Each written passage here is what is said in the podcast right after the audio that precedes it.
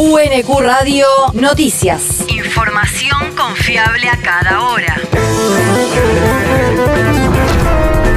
El clima. El Servicio Meteorológico Nacional indica que hoy se espera una máxima de 26 grados. Nublado, se esperan lluvias y tormentas hacia la noche. El viento soplará del nor-noreste a lo largo de toda la jornada. El país. Vuelta atrás con los aumentos de precios. Los precios de 580 productos que registraron incrementos excesivos en las últimas semanas se retrotraerán a partir de hoy a los valores vigentes al 10 de marzo pasado, de acuerdo con un compromiso asumido por las grandes cadenas de supermercados de todo el país.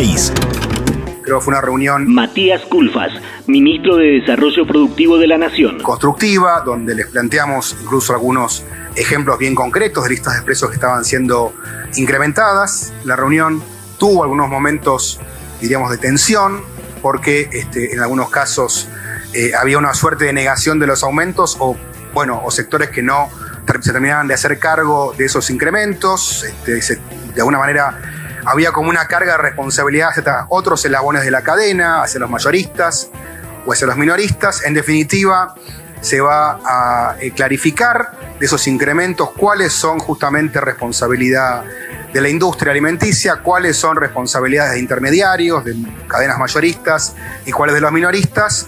Y obviamente todos esos aumentos que han sido adoptados de manera injustificada tienen que ser este, retrotraídos, en particular hacia los esquemas vinculados a fechas como 8 o 10 de marzo que tienen que ver con el esquema de precios cuidados que este, negocia e implementa la Secretaría de Comercio Interior. La Secretaría de Comercio Interior informó que la decisión es resultado de las conversaciones que se mantuvieron ayer con la Asociación Supermercados Unidos y las principales empresas productoras de bienes de consumo masivo. Según el informe de la dependencia que dirige Roberto Feletti, los mayores aumentos se registraron entre el miércoles 16 y el viernes 18 de marzo y las cadenas que presentaban mayores niveles de subas fueron Walmart Chango Más y el grupo Cencosud, propietario de las firmas Jumbo, Bea y Disco. La región. Paritarias provinciales. Los médicos bonaerenses rechazaron la primera oferta. La reunión entre las partes que se realizó ayer para tratar los aumentos salariales para este año pasó a un cuarto intermedio sin fecha definida, según informaron desde la Asociación Sindical de Profesionales de la Salud de la provincia de Buenos Aires. En el encuentro entre los médicos bonaerenses y el gobierno, el Ejecutivo Provincial propuso el aumento de los sueldos escalonado del 42,5%. El territorio. Pablo Díaz fue declarado ciudadano ilustre de Verazategui.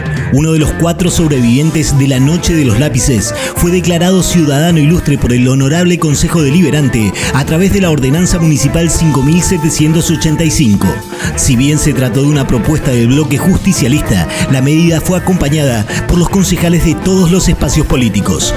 En representación de Díaz, quien no pudo estar en la sesión por motivos personales, la copia del documento fue recibida por la responsable del Frente de Secundarios de la Juventud Peronista de Verazategui, Fernanda Ayala, de 15 años. El mundo. No pedirán el recuento de votos en Colombia.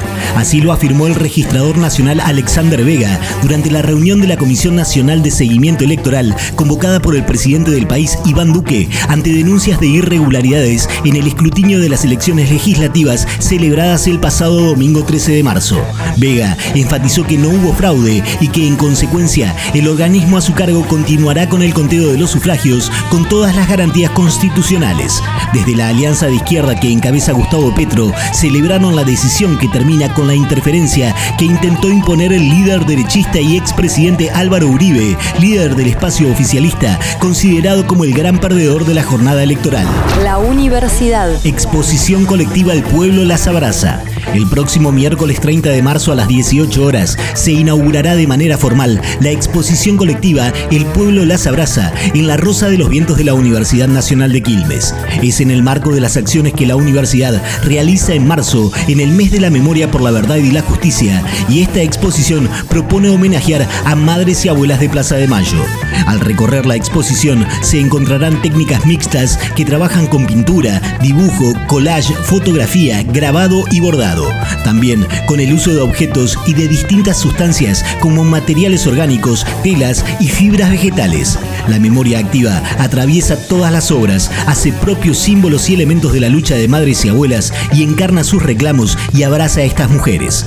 La exposición ya se puede visitar de 9 a 21 horas hasta el 19 de abril. El deporte. Puesta en valor del Senado. La cartera de Turismo y Deportes de la Nación a cargo de Matías Lamens inició con una inversión superior a los 337 millones de pesos el plan de obras de infraestructura en el Centro Nacional de Alto Rendimiento Deportivo, ubicado en la zona norte de la ciudad de Buenos Aires. El plan incluye la reparación de la pista de patín de velocidad y la restauración del Auditorio Presidente Perón, Monumento Histórico Nacional.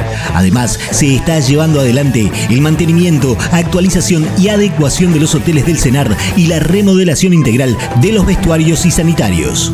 UNQ Radio te mantiene informado. Información confiable a cada hora. UNQ Radio, la radio pública.